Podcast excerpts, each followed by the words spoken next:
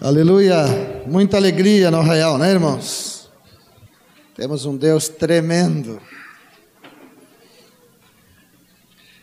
A Edu e eu completamos em janeiro 32 anos de casados. E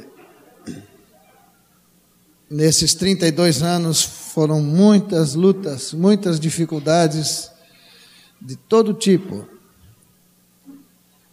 Eu só estou dizendo isso porque nós podemos juntos declarar que temos sido levados de glória em glória e de vitória em vitória, cada dia.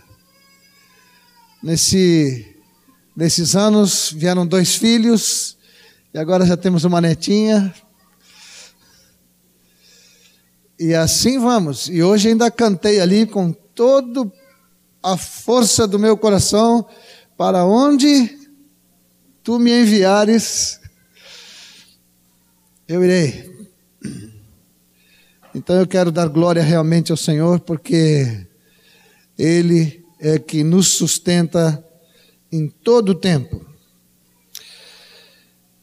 O assunto que vamos falar nesta manhã é, na verdade, na verdade, na verdade, não é assim uma pregação é que no retiro do presbitério que tivemos no início desse mês, de maio, nós lemos o livro de Atos dos Apóstolos todo, todo ele, é, naqueles cinco dias. E o Senhor nos falou muito, muito, muito. E combinamos no presbitério que íamos compartilhar um pouco daquilo que Deus estava nos falando. E hoje eu gostaria de ler com vocês, vou fazer algumas leituras, mas já quero adiantar que o microfone está aberto aqui para todos os irmãos e irmãs que no, durante este assunto forem tendo palavras do Senhor para acrescentar a tudo isso que estamos falando. Como somos muitos, eu sempre peço que sejam objetivos. Até porque o microfone está na minha mão, qualquer coisa eu não largo ele, né? Atos capítulo 2, versículo 37. Ouvindo eles estas coisas, estas coisas foi aquela pregação do Pedro linda sobre Jesus, sua vida, sua obra, a sua morte na cruz e a sua ressurreição. E terminando com o versículo 36, dizendo que Jesus Cristo é o Senhor. Então, ouviram essas coisas, compungiu-se-lhes o coração. Eu estava olhando esse compungiu-se assim, deu uma um aperto, uma aflição realmente no coração daqueles judeus todos, né? Ficaram muito aflitos e perguntaram a Pedro e aos demais apóstolos: Que faremos, irmãos? Respondeu-lhes Pedro: Arrependei-vos e cada um de vós seja batizado em nome de Jesus Cristo para a remissão dos vossos pecados e recebereis o dom do Espírito Santo. Que resposta tremenda, né? Um coração aflito, quebrantado e uma resposta assim: arrependei-vos, né? Talvez se fosse eu, teria abraçado aquela pessoa quebrantada e teria dito para ela: Olha, nós temos a reunião no sábado, no domingo e na segunda noite. Vai lá que Deus vai te abençoar. Pedrão entrou direto, né? Arrependei-vos, cada um de vós seja batizado em nome de Jesus, recebereis o dom do Espírito Santo. Pois para vós outros é a promessa para vossos filhos e para todos os que ainda estão longe, isto é, para quantos o Senhor nosso Deus chamar. Com muitas outras palavras deu testemunho e exortava-os, dizendo: Olha a exortação aqui, a palavra de encorajamento do Pedro para os convertidos: Salvai-vos desta geração perversa. Então os que lhe aceitaram a palavra, viram aqui, aceitaram a palavra que lhes foi comunicada, foram batizados, havendo um acréscimo naquele dia de quase 3 mil pessoas. Mas terminado isto, começa o versículo 42. E aqui diz assim: E perseveravam na doutrina dos apóstolos e na comunhão, no partir do pão e nas orações. Acho que esse aqui é o versículo do encontro da igreja na casa. Isso aqui tinha na igreja, na casa lá, né? Em qualquer lugar, mas como era só na casa mesmo. Do 43. Em cada alma havia temor. Vocês perceberam que aquele tipo de pregação que o Pedro fez, quando o coração daquele povo se compungiu, gerou 3 mil pessoas para Cristo e, e gerou aquela pregação, gerou esta qualidade de discípulos. Versículo 43.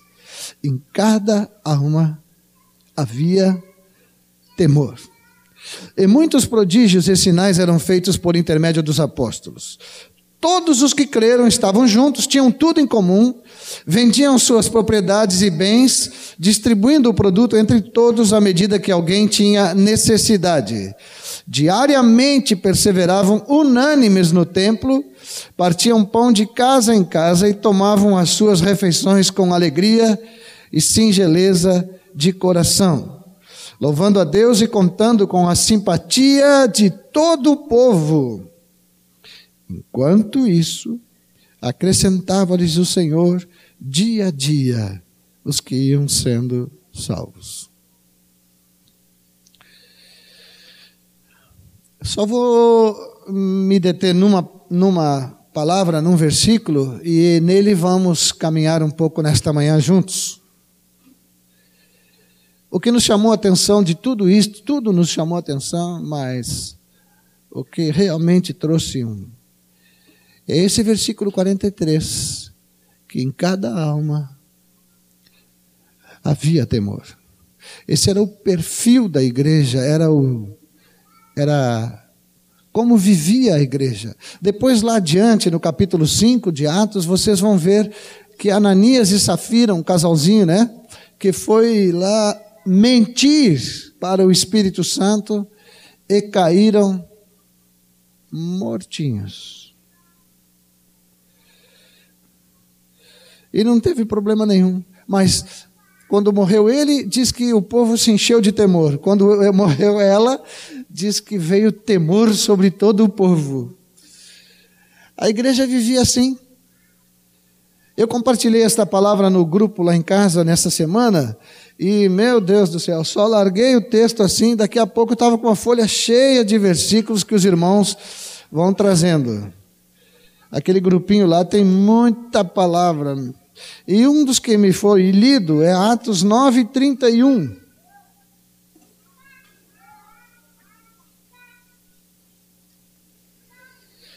A igreja, na verdade, tinha paz por toda a Judéia, Galiléia e Samaria vocês conseguem, olha, ler assim é simples, mas nós estamos falando de uma igreja que surgiu no meio do judaísmo e do Império Romano. Era luta por dentro e temor, por, eh, melhor, temores por dentro e lutas por fora.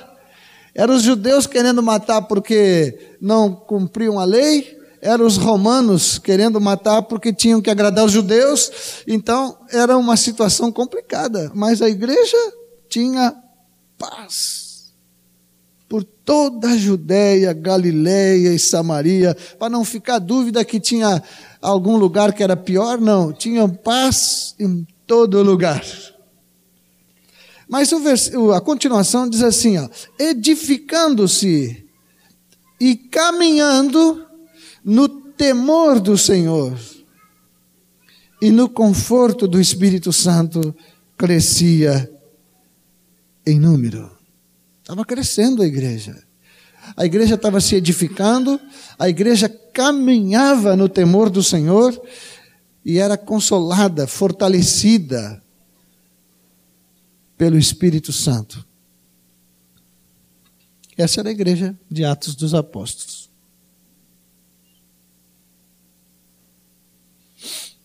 Mas a, a questão desta igreja é que eles foram gerados pela palavra. Foram gerados pela palavra. Eles não foram gerados por nenhuma outra facilidade prometida pelos pastores, né? Eles foram gerados pela palavra e, e nasceram realmente do Espírito. É, eu queria só mencionar o que estou dizendo no texto de Tiago 1,18. Tiago 1,18. Diz: Pois segundo o seu querer, ele nos gerou pela palavra da verdade, para que fôssemos como que primícias das suas criaturas, gerados pela palavra, a semente de Deus. Essa igreja de Atos dos Apóstolos nasceu assim. Não existiam nenhum, não existiam outros ingredientes que pudessem atraí-los. Em 1 Pedro 1:23 diz: Pois fostes regenerados, não de semente corruptível, mas de incorruptível, mediante a palavra de Deus, a qual vive e é permanente. Assim nasceu os irmãos. E assim nascemos nós também, irmãos. Amém? Para não pensar que foi só lá que nasceram assim, sempre vamos nascer assim. Então, a palavra aqui que queremos nos deter é que em cada alma havia temor. É, é, muito comum, não é tão raro, nós comentarmos entre nós. Está faltando temor. Não nós, o presbitério, nós, nós, entre nós, a congregação. Está faltando temor. Está havendo mistura tem mundo se misturando com o reino. Começam a surgir coisas. Talvez por isso o Senhor esteja nos chamando a atenção, porque o Senhor não está apontando o dedo para nenhum de nós, mas está nos mostrando um modelo e nos chamando a imitar a igreja nisto, em cada alma. Havia temor. Estávamos conversando agora lá na sala enquanto orávamos, e aí ficou aquela pergunta: o que é temor? O que é temor de Deus? Aqui vários já explicaram o que é temor de Deus. A explicação mais comum é que é. Qual é que é mesmo? é que não é ter medo, não é ficar assim apavorado daquele Deus durão lá em cima, sentado no trono. Parece que não quer ser incomodado. Parece que sempre que vamos falar com ele, aquela hora da sexta, não dá para acordar, não dá para incomodar, senão ele manda um raio de lá, né? E vem. E alguns irmãos gostam muito daquela expressão: Deus vai pesar a mão em cima de ti, vai pesar a mão em cima de ti. E haja mão, né, para pesar, porque se ele quisesse realmente pesar a sua mão, ele só fecharia a sua mão e nós já ficaríamos esmagadinhos. Então há um há um entendimento assim de que temer a Deus é realmente ficar com medo de Deus. Mas eh, pela Bíblia, quem ficou com medo de Deus pela primeira vez, quem foi? Hein? Adão. Ele ficou com medo mesmo. E sabe por que ficou com medo? Porque estava em pecado. ele pecou, ele se separou da comunhão de Deus e bateu um medinho nele. Ele viu que a coisa era feia mesmo, né? Mas o que, que aconteceu? Deus chegou e já. Não, Deus chegou. Onde tu está? Né? Começou a procurar o Adão já sabia que tinha pecado, já sabia que ele estava apavorado, com medo, mas o Senhor veio para buscar os. Não o, o jogou fora. Então a explicação que eu já ouvi neste microfone é que temer a Deus é levar Deus a sério, é considerar o que ele diz, é, é honrá-lo, é ter sempre uma atitude correta diante da sua palavra, do seu conselho, da sua direção. Mas eu botei umas outras palavrinhas aqui para definir o temor de Deus. Uma que eu mais gosto é confiança. Nada a ver, né? Tudo a ver. Temer a Deus é andar em absoluta confiança nele. Eu sei que ele é o que diz que é, e sei que ele vai cumprir o que disse que vai fazer. Eu tenho absoluta certeza. Então, isso para mim é temor de Deus. É uma, é uma reverência que que nasce de uma confiança de quem tem revelação do Pai, do Filho e do Espírito Santo.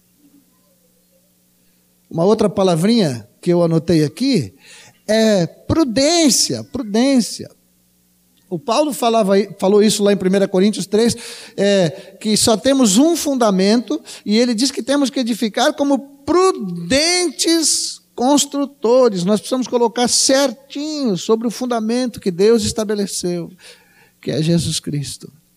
Essa prudência, esse cuidado em, em, em como Deus disse para Moisés, vê que faças conforme o modelo que te mostrei no monte. O Moisés fez tudo certinho, conforme o modelo que viu. Isso é temor de Deus. Coração do Moisés. Eu também eh, anotei uma outra palavrinha que, quando, quando Jesus mandou parar o mar, que os, os discípulos estavam assustados porque o barquinho ia virar, é, diz que eles ficaram cheios de temor, mas sabe como se manifestou o temor? Uma profunda admiração, diz o texto, que eles ficaram cheios de admiração por aquele que tem capacidade de mandar parar o vento, o mar, as ondas. Os discípulos ficaram maravilhados. Então, uma pessoa que teme o Senhor, seguramente é uma pessoa que anda em profunda admiração por Ele sempre está feliz com Sua presença, cheio do Espírito. E não poderia ser diferente, mas não coloquei primeiro, porque senão parece que vem uma palavra. Mas andar, caminhar no temor de Deus é estar cheio de obediência à Sua palavra. Como obediência já soa um pouquinho diferente no nosso ouvido, já, é, né? Parece que obedecer já é. Não. Quem obedece em amor, quem segue a verdade em amor, é uma pessoa que teme ao Senhor. Teme. Resumindo tudo isso aí que falei, que não sei se entenderam. Andar no temor do Senhor é viver de maneira responsável, comprometida com aquele que me tirou das trevas para a sua maravilhosa luz. E a igreja primitiva. Eu não gosto muito da expressão primitiva, porque parece que era uma igreja que estava muito primitiva, né? Não, não. A igreja no início no início, que não era primitiva, mas era cheia do Espírito, em cada alma havia temor. Nasceram da palavra, nasceram do Espírito e viviam assim. Tudo que podia se manifestar neles era a vida e a presença do Senhor Jesus. Eu gosto que Paulo diz que, graças, porém, a Deus que em Cristo sempre nos conduz em triunfo. Lembram desse texto? 2 Coríntios 2,14. E ele diz: através de nós manifesta a fragrância do seu conhecimento. Para mim, aquilo ali é uma vida de temor de Deus. Tem perfume. Quem anda no temor de Deus exala um perfume de Cristo.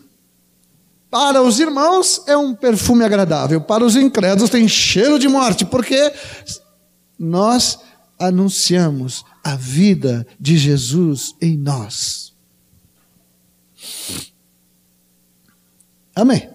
Já falei demais.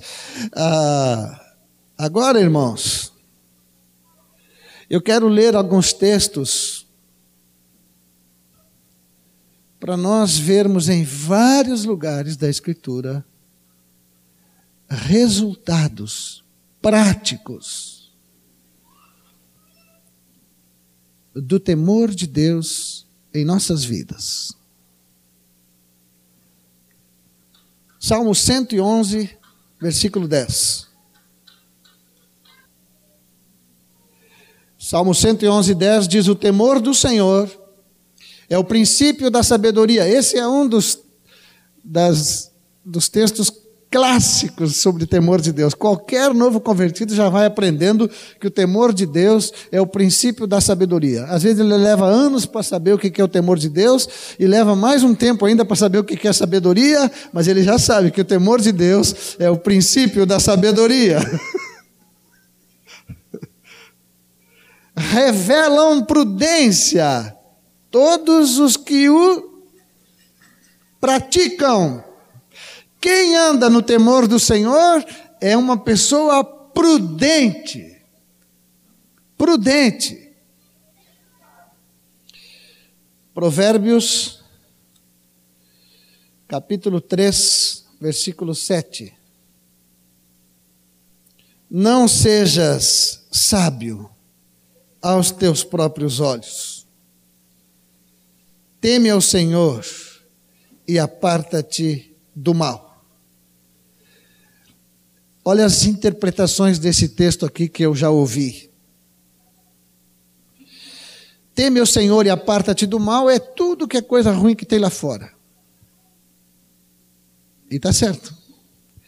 Mas o que diz? Aparta-te do mal é não sejas sábio aos teus próprios olhos. Isso é mal. Teme ao Senhor. E larga essa vida de pensar que tu é o cara, né? Ou que sabe mais.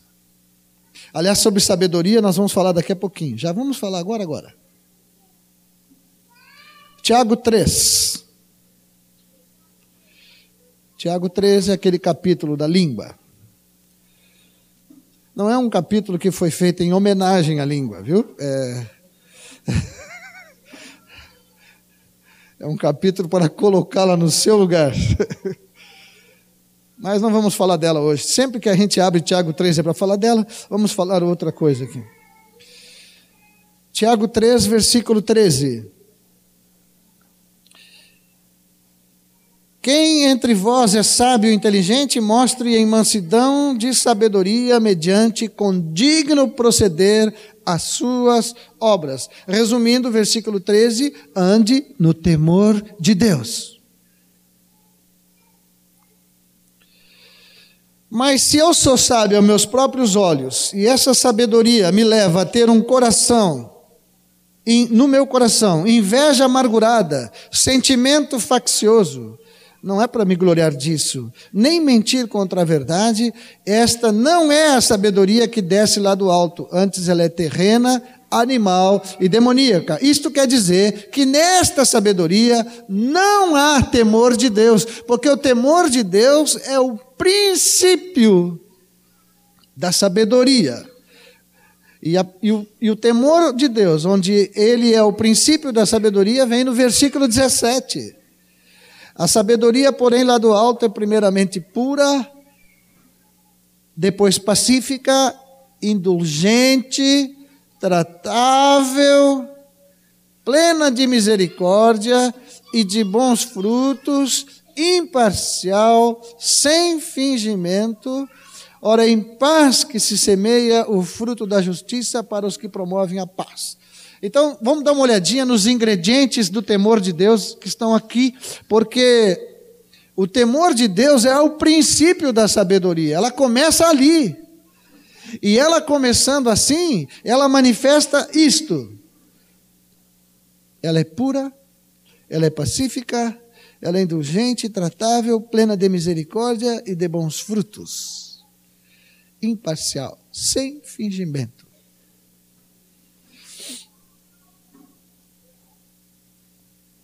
Amém? Em cada alma havia temor. Que padrão de igreja a igreja no início?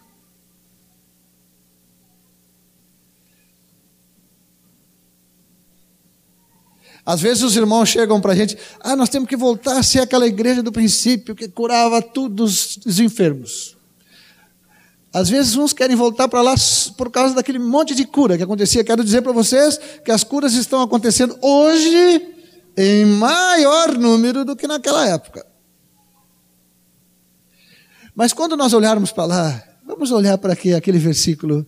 Em cada alma havia temor e muitos sinais e prodígios eram feitos.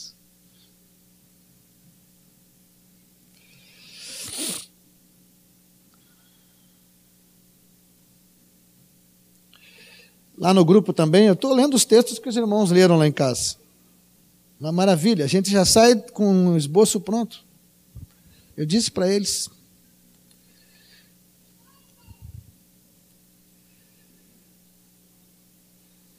Foi lido, foi lembrado da palavra de Deus para Caim, em Gênesis 4:7. O Caim estava com o pé que é um leque para pecar. E o Senhor veio para dizer para ele: Caim, deixa eu te dar uma dica. Tu vai fazer bobagem. Mas ainda dá tempo de não fazer.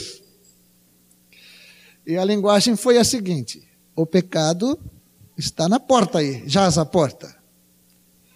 E o seu desejo é contra ti, mas a ti cabe, ou seja, tem pesa sobre ti, tem uma palavra sobre a tua vida, tens que dominá-lo.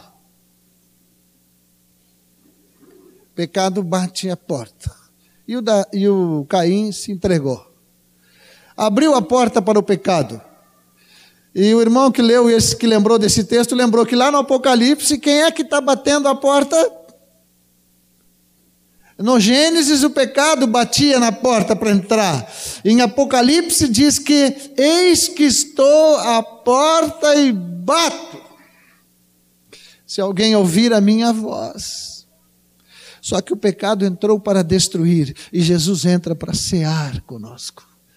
Ele entra para manter comunhão conosco, ele entra para nos eh, repartir conosco da sua vida. Então vale a pena andar no temor do Senhor. Ele está batendo a porta. Diz lá, na porta da igreja. Como disse alguém uma vez no microfone aqui, acho que ele está batendo do lado de fora. Se está batendo do lado de fora é porque ele quer entrar. E se ele está batendo do lado de dentro, porque ele quer sair, não aguenta mais ficar. Mas não é, acho que não é esse o caso. Ele está querendo entrar. Mais algumas coisas práticas do temor de Deus. Atos 10, 22. Então disseram: O centurião Cornélio, homem reto e temente a Deus, e tendo bom testemunho de toda a nação judaica, foi instruído por um santo anjo para chamar-te à sua casa e ouvir as tuas palavras. Este sujeito, ele era como é que ele, como é que nós íamos dizer? Ele não era dos nossos, né? Ele, ele era um romano, um centurião romano. Não conhecia, não tinha tido uma experiência de novo nascimento com Cristo. Mas diz a Bíblia, ele temia ao Senhor. E eu estou usando esse texto aqui só para mostrar um, uma coisa que o temor de Deus gera na vida de qualquer um. um. Diz aqui no texto que ele tinha bom. O que, que diz aí? Bom testemunho. Uma pessoa que teme a Deus é uma pessoa que tem um bom testemunho dos de fora. Dureza quando a gente se identifica como um discípulo de Cristo e os colegas de trabalho não acreditam nisso. Não conseguem acreditar que somos discípulos de Jesus. Atos 16, 14. Certa mulher chamada Lídia, da cidade de Tiatira, vendedora de púrpura, temente a Deus, nos escutava. O Senhor lhe abriu o coração para atender as coisas que Paulo dizia. E depois já foi batizada. Ligeirinho, né? O temor de Deus mantém nossos ouvidos abertos para Ele. Quando não há temor de Deus, em vão nós ficamos dizendo: Senhor, me explica, me fala, não entendo. Recebi uma orientação e não consigo aceitá-la. Não entendo o que estão querendo me dizer para fazer. A Lídia temia ao Senhor antes de ouvir o Paulo. Quando Paulo falou, ela de cara entendeu seu coração era bom. E já foi batizada. No Salmo 25, 14, deem uma olhadinha aí. Hoje vai desgrudar todas as folhinhas da Bíblia que ainda estão coladinhas, hein?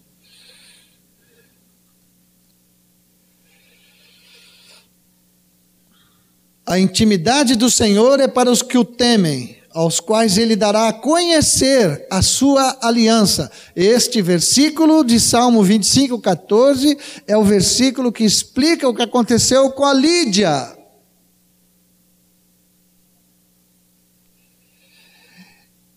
A Lídia tinha intimidade com Deus. Quando Paulo falou sobre a aliança de Deus em Cristo Jesus, Diz assim: a intimidade do Senhor é para, para os que o temem, aos quais ele dará a conhecer a sua aliança. A Lídia imediatamente teve revelação de que era Deus que estava falando.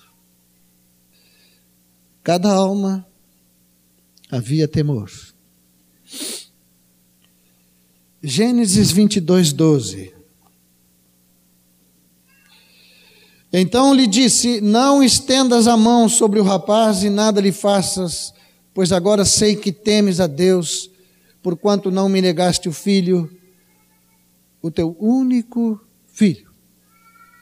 O que, que aconteceu com Abraão aqui para Deus dizer isto? Temes. Olha, nós podemos falar tudo o que já ouvimos nesse microfone tantas vezes. Não vamos estudar esse texto aqui, não é, Apenas eu quero dizer para vocês o seguinte: Deus falou com Abraão, trouxe uma palavra para ele e disse: e é assim que eu quero, esta é a minha vontade. Só que no caso dele, o assunto mexia com o mais forte laço afetivo que existia na vida daquele homem. Lembra que Jesus disse: Alguém quer vir após mim e não aborrece pai, mãe, irmãos e tios, e tá, não fala tios não, e, e vai fazendo uma relação ali?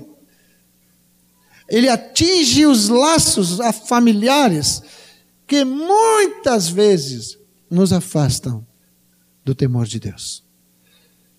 Deus pode nos dar qualquer orientação, desde que não mexa na nossa, no nosso relacionamento familiar.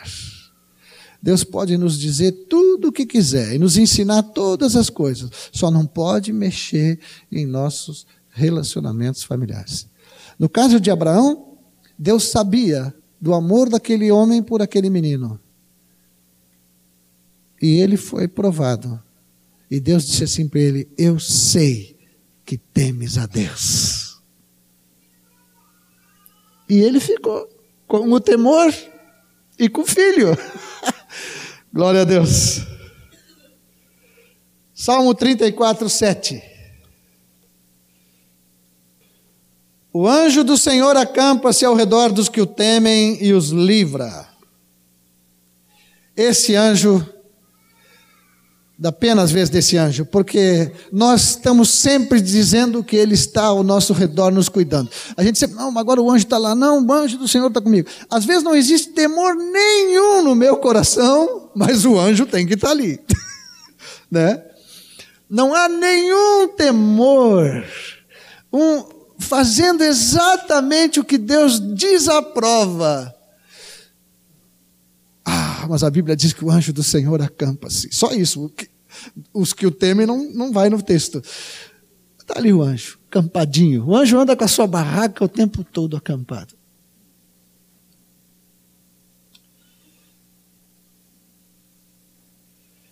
Já deu até música isso aqui, né? Vocês cantaram muito aqui, agora não se canta mais, né? Oh, provai. Lembra? Os mais antigos. Não precisam levantar a mão.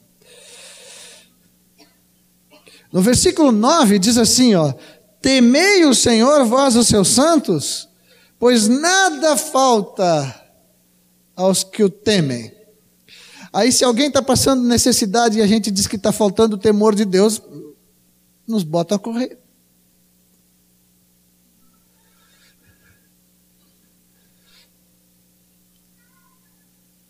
Mas é uma interpretação do texto, porque se nada falta aos que o temem, está escrito.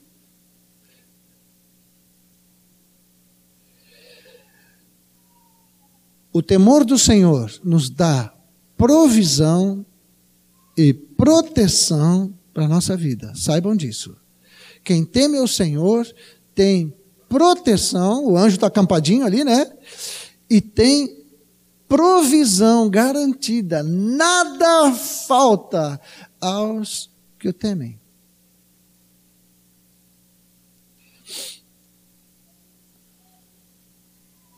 E eu posso passar outros textos, muitos que tenho aqui, tá? É, sobre isso, textos lindos, assim, sobre temor, porque sobre temor de Deus a Bíblia está com fartura. Mas vamos indo mais rápido. Salmo 112. Essa pregação começa como eu gosto de começar sempre. Aleluia! Bem-aventurado o homem que teme o Senhor e se compraz nos seus mandamentos, tem prazer nos seus mandamentos. A sua descendência será poderosa na terra, será abençoada a geração dos justos na sua casa prosperidade e riqueza, e a sua justiça permanece para sempre. A gente começa a ler tudo isso, sua descendência poderosa, sua casa, prosperidade, riqueza, e não pegou a leitura desde o início, mas quem, mas quem é esse sujeito? Quem é esse cara que tem uma descendência poderosa, que na sua casa há prosperidade e riqueza, que a sua justiça permanece para sempre? Não existe um nome para ele. Existe o seguinte: esse é o homem que teme ao Senhor. É ele. Então vocês viram que o temor do Senhor traz uma felicidade. Aquele negócio que o mundo está procurando a todo custo. Felicidade. Uma casa feliz, uma vida feliz, bem-aventurados, bem-aventurados os que temem ao Senhor.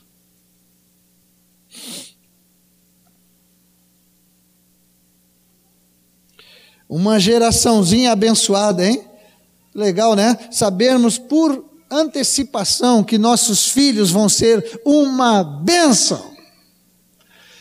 Saber que a geração que procede de nós vai ser uma bênção lá na frente por promessa do Senhor para todos os que o temem. Não precisa se preocupar, puxa vida, se eu partir, o que vai ser dos meus?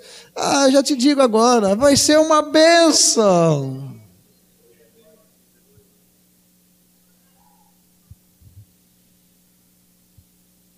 Salmo 128: Bem-aventurado aquele que teme ao Senhor e anda nos seus caminhos.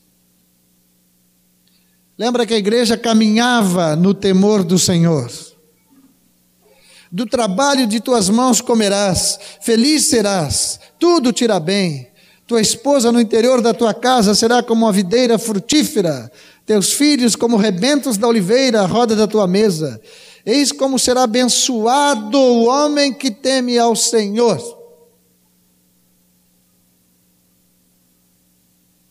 É fartura de bênção, né, gente? Mas hoje a igreja está abençoando com imposição de mãos e não precisa mais do temor do Senhor. Só que a palavra é muito clara. Nós fomos chamados para andarmos no temor do Senhor, levando Ele realmente a sério, num compromisso muito profundo com Ele e desfrutando abundantemente do seu amor, do seu cuidado, do seu. Ele está sempre com a gente no colo. Salmo 145, 19. Ele acode à vontade dos que o temem, atende-lhes o clamor e o salva. Vocês estão clamando, irmãos? Estão buscando salvação em alguma área da vida? Estão assim num grande clamor para receber um livramento de Deus? Andem no temor do Senhor. Ele acode aos que o temem. À vontade dos que o temem socorro bem presente na hora da angústia. Deixa eu ler um texto para vocês que é um. Esse aqui é um filmezinho que acontece lá diante do Senhor. Alguém filmou. Malaquias capítulo 3, 16. Cada vez que eu leio isso aqui, parece que estou vendo lá. O Senhor olhando, então os que temiam ao Senhor, olha o detalhe, falavam uns aos outros, viu? Não falavam uns dos outros, falavam uns aos outros. O Senhor atentava e ouvia. Havia um memorial escrito diante dele para os que temem ao Senhor e para os que se lembram do seu nome. Eles serão para mim um particular tesouro naquele dia que prepararei, diz o Senhor dos Exércitos. Poupá-los-ei como um homem poupa a seu filho que o serve. Então verei outra vez a diferença entre o justo e o perverso, entre o que serve a Deus e o que não serve. Os que temem ao Senhor, poupá-los-ei, poupá-los-ei. Às vezes eu vejo alguns irmãos preocupados com a tribulação que está vindo por aí. É grande, é pequena, é três anos e meio, é sete. Tem uns aí que já estão pensando até que vai ser mais. Tranquilos. Os que temem o Senhor. Da lista. Está resolvido. Não estou nada de ensino escatológico, tá bem? Fiquem tranquilos. Em Efésios 5, 21 diz assim: não precisam abrir, mas eu, é, sujeitando-vos uns aos outros no temor do Senhor. A igreja primitiva andava assim, ou melhor, a igreja no princípio andava assim. Ela andava assim, ela se sujeitava uns aos outros no temor de Cristo. Não faz muitos dias acompanhei uma situação aí que era simplesmente se sujeitar no temor de Cristo. Mas a peleia foi grande, como diz o gaúcho. Que dificuldade temos para nos sujeitar?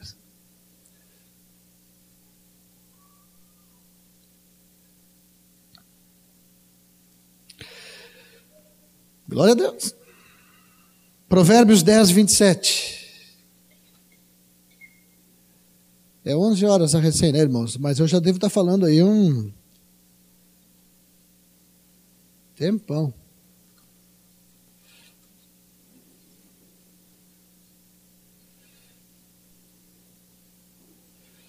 Provérbios 10, 27 diz assim: O temor do Senhor prolonga os dias da vida, mas os anos dos perversos serão abreviados.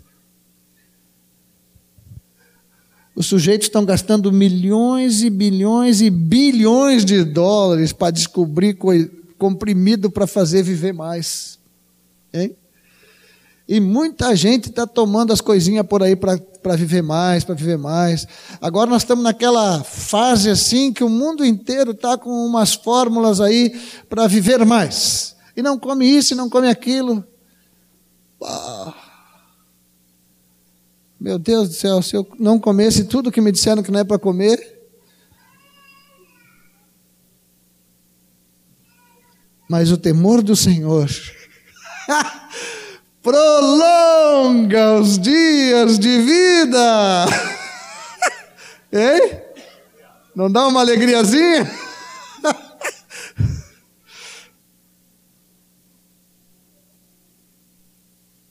Às vezes nós andamos muito no conselho dos ímpios.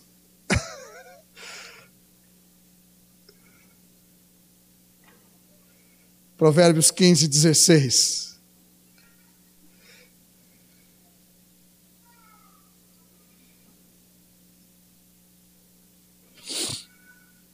Melhor é o pouco havendo o temor do Senhor do que grande tesouro onde há inquietação. Esses textos são chaves, né?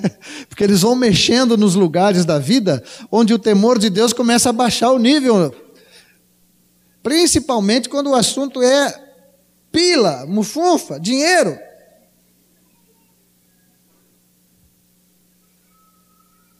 Começa a faltar temor. Começa a, a faltar temor. Já não paga os impostos, já não ajuda muito os irmãos, já começa a guardar o tesouro, vai guardando o tesouro, vai guardando o tesouro, vai guardando o tesouro. E vai ficando cada vez mais cheio de inquietação. Todo dia tem que acompanhar os índices da bolsa, os índices da não sei o que, o dólar sobe, o dólar desce. Dai, dar-se-vos-á.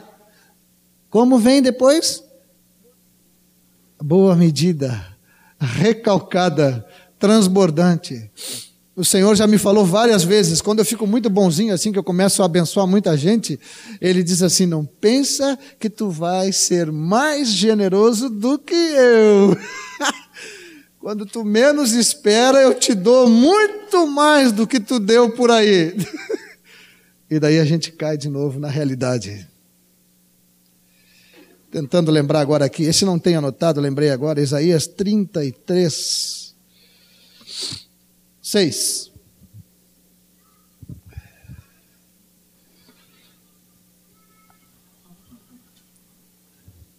Haverá, ó Sião, estabilidade nos teus tempos, abundância de salvação, de sabedoria e conhecimento e depois o que diz aí, vamos ler juntos?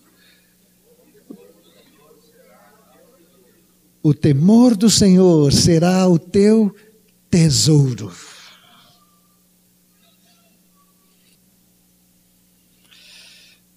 Aleluia. Provérbios 23, 17. Não fiquem nervosos, temam o Senhor aí. Não,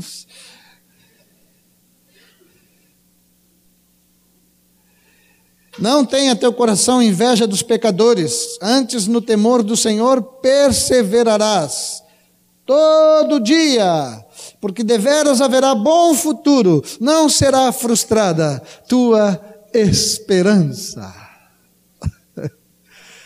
É simples, o nosso lugar é um lugar nele.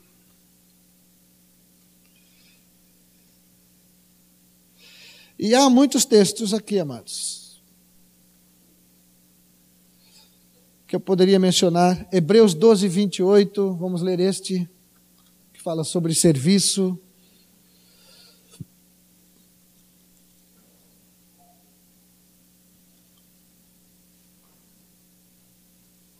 Por isso, recebendo nós um reino inabalável, retenhamos a graça pela qual servamos a Deus de modo agradável, com reverência e santo temor. Assim se serve ao Senhor. Não é reclamando. Às vezes quer se fazer alguma coisa a mais e já não dá porque já começa a reclamar.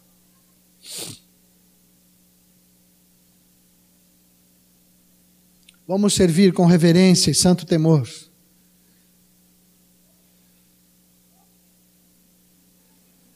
Eu vi um irmão fazer uma brincadeira, mas foi uma brincadeira. Ele é uma benção, irmão. Mas ele disse assim: me chamaram para servir e me botaram a trabalhar.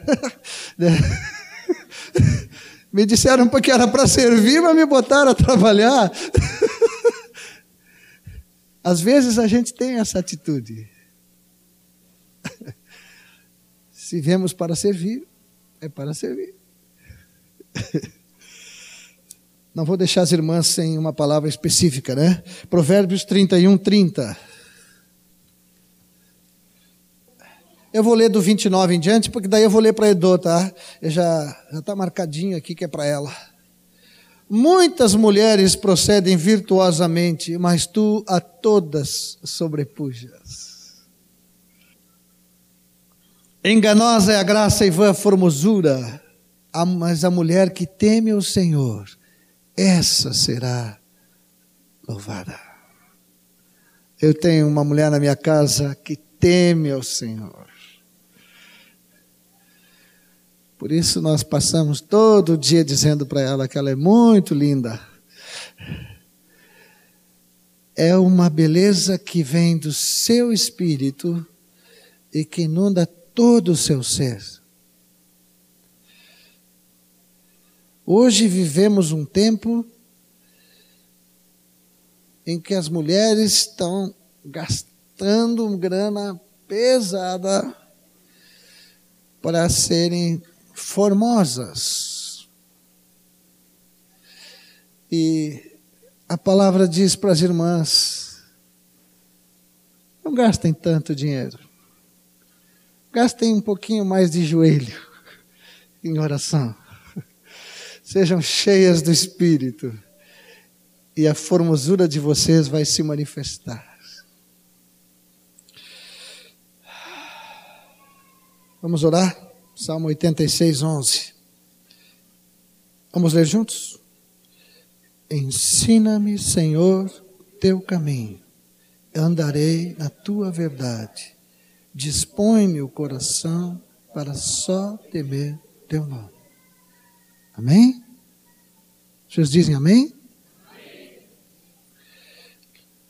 Lá no fim da Bíblia, e esse é o último versículo que eu leio, agora, fala de um anjo pregando um evangelho eterno. Apocalipse 14, versículo 6. Vi outro anjo voando pelo meio do céu, tendo um evangelho eterno. Não esqueçam que está escrito aí, um evangelho eterno, para pregar aos que se assentam sobre a terra, e a cada nação, e tribo, e língua, e povo, dizendo em grande voz.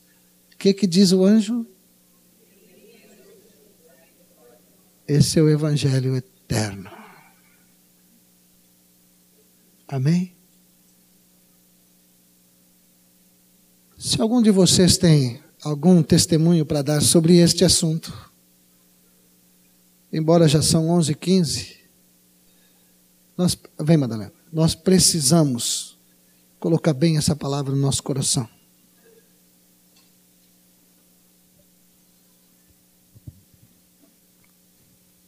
Bom dia, irmãos. Queria compartilhar com vocês Ontem de manhã, estava fazendo as minhas coisas e a minha filha pequena estava fazendo o devocionalzinho dela, que ela faz todo dia. Ela tem um livrinho. E ela subiu lá onde eu estava e, e disse: Mãe, lê esse texto para mim. Está muito difícil. Que tinha um texto no devocional que era. Falava de genealogia ali no início de. Falando de, de, de Lucas, né? Ali falando de, de João. João Batista. E falava os nem eu sei dizer, ó, Pretar, pretrarcas. E ela achou difícil e pediu para mim ler. E eu comecei a ler o texto com ela. E aí eu fui explicando, não consigo só ler assim, né? Fui falando com ela a palavra, a situação quando João Batista nasceu antes de Jesus, mas Jesus já estava vivo. Se tu lembra que Jesus estava na, na saudação lá da Maria, que João Batista estremeceu no ventre da Isabel, ela não lembrava. Aí eu voltei para Lucas para ler com ela esse texto de Lucas 1. Aí eu fui lendo ali a, a Maria visita a Isabel, depois o cântico de Maria. Eu comecei a ler, continuei lendo. Aí eu li um versículo, amados, que quando eu li, eu estou me emocionando de novo. E eu parei de ler. O Senhor falou muito forte ao meu espírito. E eu comecei a chorar junto com a Heloísa ali. Porque ele diz assim, ó: A sua misericórdia vai de geração em geração sobre os que o temem.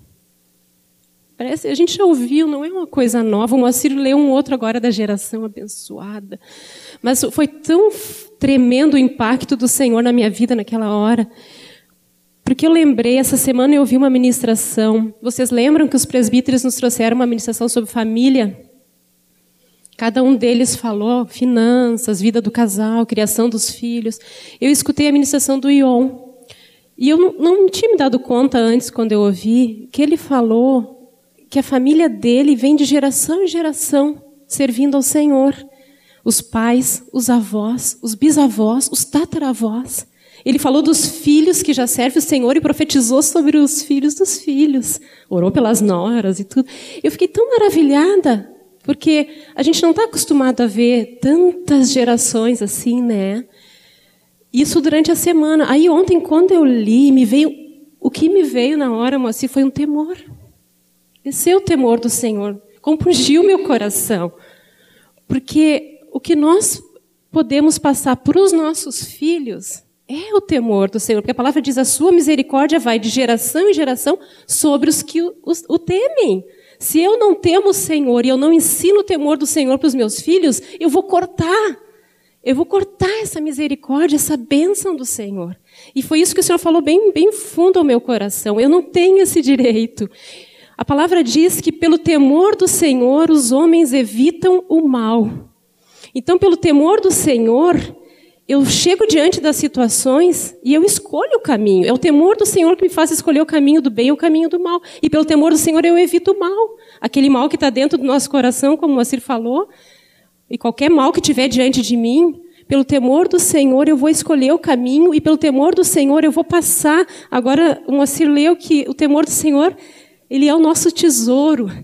Nós temos alguma coisa melhor para deixar para os nossos filhos. Eu queria dizer assim, o sentido do Senhor de trazer essa palavra para os papais. Às vezes a gente quer deixar estudo, quer deixar juntar dinheiro para a faculdade, não está errado. Mas não tem nada nesse mundo que a gente possa deixar de herança para os nossos filhos melhor do que o temor do Senhor. Se a gente fizer isso, nós vamos garantir uma próxima geração. E se eles forem criados no Senhor, e com temor do Senhor, eles vão garantir uma próxima geração. E não vai haver esse corte. Foi isso que entrou ontem no meu coração, essa responsabilidade que nós temos de temer o Senhor e de passar esse temor para os nossos. Que o Senhor nos dê graça, porque não é fácil. Como pais, não é fácil, mas que o Senhor nos ajude. Amém. Aleluia. Mais alguém? Queridos, eu tenho uma preocupação pastoral porque anos atrás, uma senhora da igreja me perguntou, a Bíblia fala em toda parte, como vimos hoje, sobre o temor do Senhor.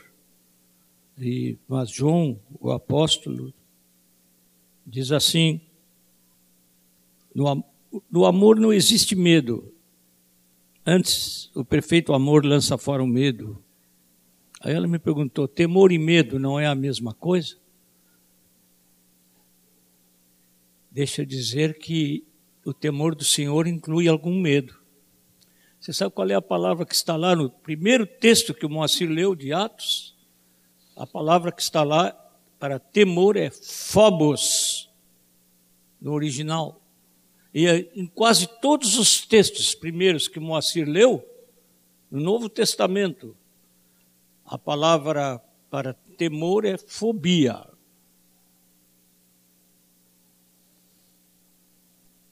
Tem que levar a sério esse assunto de temor do Senhor. É uma coisa real, profunda. É uma atitude contínua de respeito para com o que Deus é e para com aquilo que Deus diz. Uma atitude constante. O Moacir citou um, um texto muito precioso do Salmo, no Salmo 111.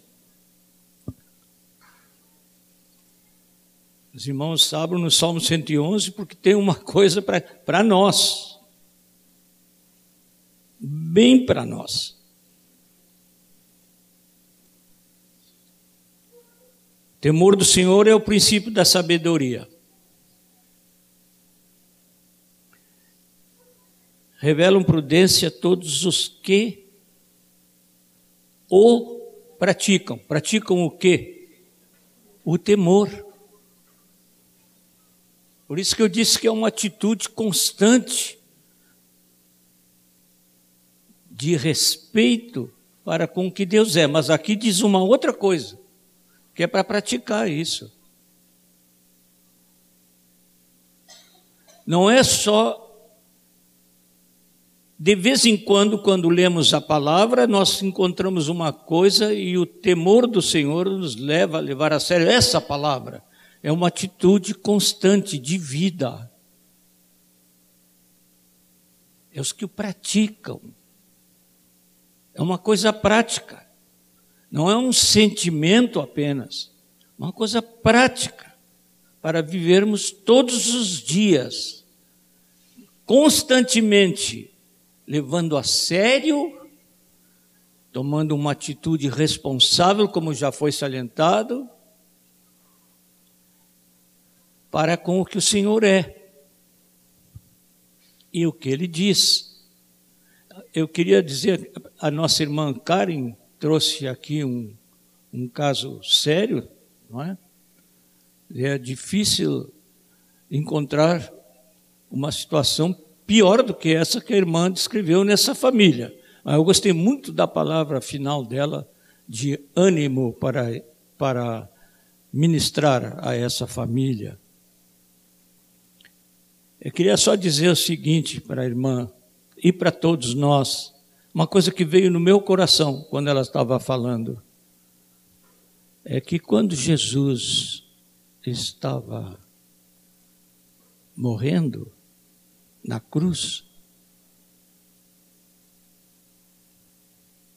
havia dois bandidos crucificados ao seu lado.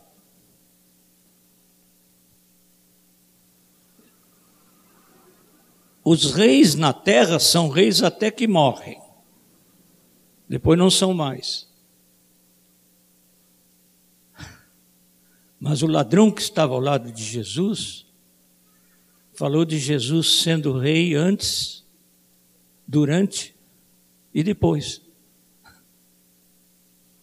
Ele disse: Lembra-te de mim quando entrares no teu reino. Não havia situação pior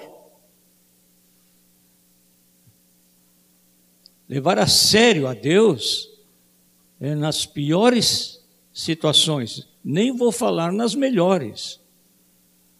Mas nas piores situações, saber que Ele é o Rei. Ele é o Senhor. E é interessante que lá no texto que faz de João, que fala sobre o, medo, o tradutor traduz aqui por medo para distinguir, mas a palavra no original é a mesma. E a irmã tinha razão de trazer a sua dúvida, porque a palavra é a mesma. Mas como é isso? Eu tenho que ter temor ou não tenho que ter temor? Porque aquele que teme não é aperfeiçoado no amor. Como é isso? Como é que o que teme não é aperfeiçoado no amor? Depois de tudo que nós ouvimos da palavra de Deus que nos convida a ter o temor de Deus, é que você tem tudo na nossa vida é assim. Ou é no Senhor, ou é fora dele. Quando você tem qualquer tipo de medo. O doutor Tércio Emerica, estou me alongando um pouco, mas é importante esse assunto, né? Nós não viemos com hora tão marcada para o almoço. Dr. Tércio Emerick classificou 137 fobias básicas. E nosso irmão na fé, não é, Erasmo? Dr. Tércio Emerick. Se eu não me engano, ele era um pastor presbiteriano. Ele disse que eram as básicas, ainda tinha as outras que não eram tão básicas. Não é? Mas aqui o, o João diz assim: o perfeito amor lança fora todo o medo. E entenda-se aqui todo medo que não é o temor de Deus. Tudo aquilo que é enganoso, que vem de Satanás, tudo aquilo que nos assusta nas pressões da vida, aí lança fora. E é muito interessante o verbo original, é, que lança fora o medo, é um verbo que atira, atira fora, verbo balo, atira fora. Mas esse verbo não é balo, tem uma preposição no original que é, e desculpem os irmãos fazer isso, mas eu acho muito importante, que é ek, balo, ek, atira fora longe, o mais longe possível, o perfeito amor lança fora todo o medo, o mais longe possível, assim como alguém pega uma pedra, um, um pedaço de chumbo e com toda a força do seu braço lança o mais longe possível. Isso faz o amor de Deus no nosso coração.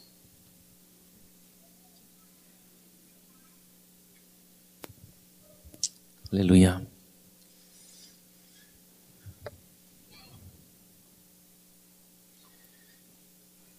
Temos muitas coisas práticas que o Senhor nos falou hoje.